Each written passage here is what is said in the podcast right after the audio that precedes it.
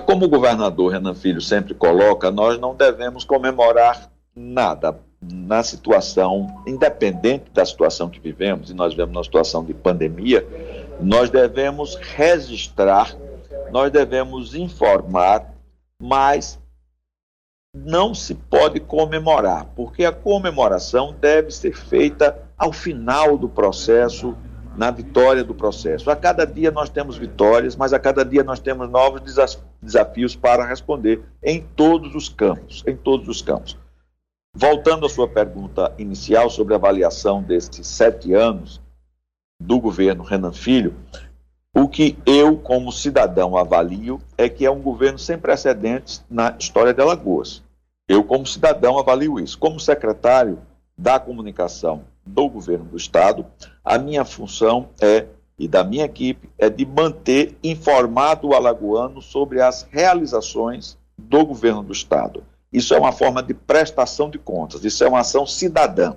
Então, no nosso trabalho, nós temos feito essa, feito essa prestação de contas de forma permanente, diária. E, como cidadão, acompanhando os vários governos que tive a oportunidade de, a partir de, da idade em que comecei a tomar pé das coisas, até agora, desde a adolescência até agora, não há registro de um, governo, de um governo tão proativo, tão realizador como o de Renan Filho. E se nós olharmos na história, é uma coisa que os historiadores podem responder a quem faz história, é o destaque da gestão Renan Filho na história de Alagoas. É algo muito importante, mas isso é algo que o futuro próximo vai julgar. Eu, como membro do governo do Estado, na função específica de responsável pela comunicação, tenho a tarefa e tenho procurado cumprir esta tarefa de diariamente informar a, a cidadã, ao cidadão alagoano, o que o governo do Estado está fazendo. E é muita coisa. É uma quantidade extraordinária de realizações. Secretário, olha, a gente já teve momentos econômicos até melhores do que a gente vive hoje. Mas a gente sempre ouviu, né? Eu sempre ouvi, me cresci ouvindo que a gente vivia num estado pobre, né? Alagoas é um estado pobre, Alagoas é um estado pobre. E a gente de tanto ouvir acredita, mas o Renan Filho mostrou que o estado é pobre, mas quando se tem gestão, ainda dá para fazer investimento, dá para poupar dinheiro, pagar dívidas antigas, como foi pago aí pelo governo. Isso mostra que Alagoas não é essa versão pobre, é, ela faltava gestão, você não acha? Alagoas precisava de gestão governamental numa nova ótica, numa ótica contemporânea e numa ótica que tivesse uma estratégia para resolver os seus grandes problemas. Alagoas é um estado pobre porque a maioria do povo alagoano é pobre. Essa é uma questão social. Alagoas é pobre porque a produção econômica do estado de Alagoas é pequena em relação à produção econômica do país e pouco diversificada. O que aconteceu nesses sete anos é que, enfrentando todas essas dificuldades econômicas e sociais, o governo de Alagoas conseguiu, pela primeira vez na história, ter um programa de equilíbrio fiscal, de racionalização dos seus recursos, de trabalho sistemático do ponto de vista do planejamento e da fazenda e conseguiu recursos próprios para fazer um programa de investimentos como nunca tinha sido feito antes no estado de Alagoas, que continua pobre do ponto de vista da, seu, da sua real economia e das condições sociais do seu povo e que levará ainda bastante tempo, mantidas as orientações fiscais que ao longo desses sete anos conseguiu se fazer no estado de Alagoas. Então, mantidas essas linhas, nós conseguiremos, ao fim e ao cabo, fazer com que o estado de Alagoas se transforme em um estado rico, em um estado que o seu povo possa ter saúde, educação, segurança pública, emprego, moradia, renda.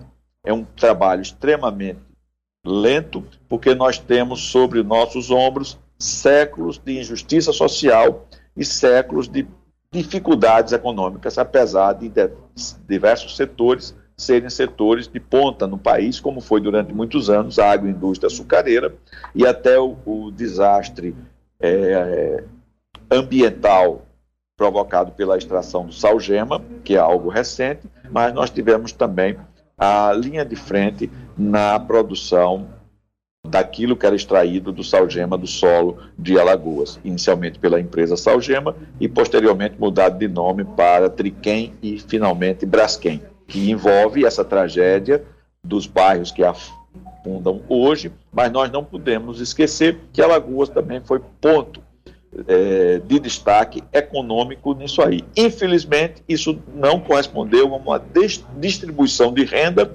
e uma diminuição automática dos índices negativos sociais. Né? Então, o governo de Alagoas, repetindo, ao trabalhar num estado com essas pobrezas, ele conseguiu a riqueza de planejar e de ter uma política fiscal, um equilíbrio fiscal efetivo pela primeira vez em sua história.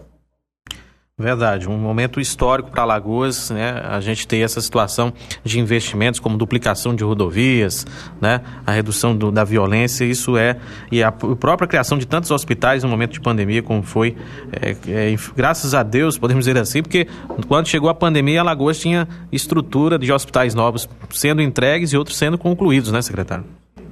É, isso só foi possível porque, como eu falei antes, Renan Filho ele teve um planejamento de pré-governo.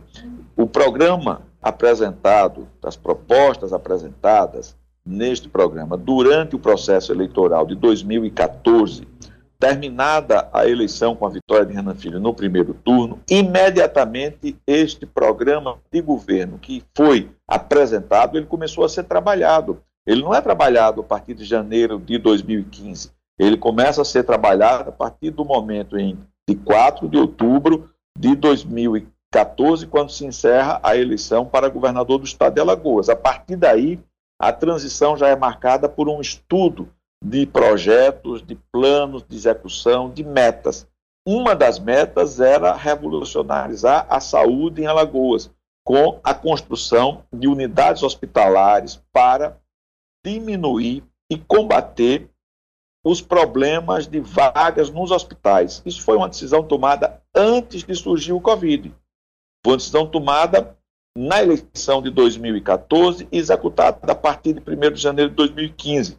Quando o Covid aparece, ele já encontra uma estrutura hospitalar transformada no estado de Alagoas, de um único hospital, que era o HGE, para um complexo de hospitais que o primeiro já estava entregue, entregue, que era o Hospital da Mulher, um quase praticamente concluído, que era o Metropolitano, e os hospitais regionais da região norte, da região é, é, é, da Mata, já em perfeito andamento. Isso foi o que possibilitou a Alagoas enfrentar a Covid de forma exemplar e ser um dos três estados que melhor enfrentou a pandemia no país.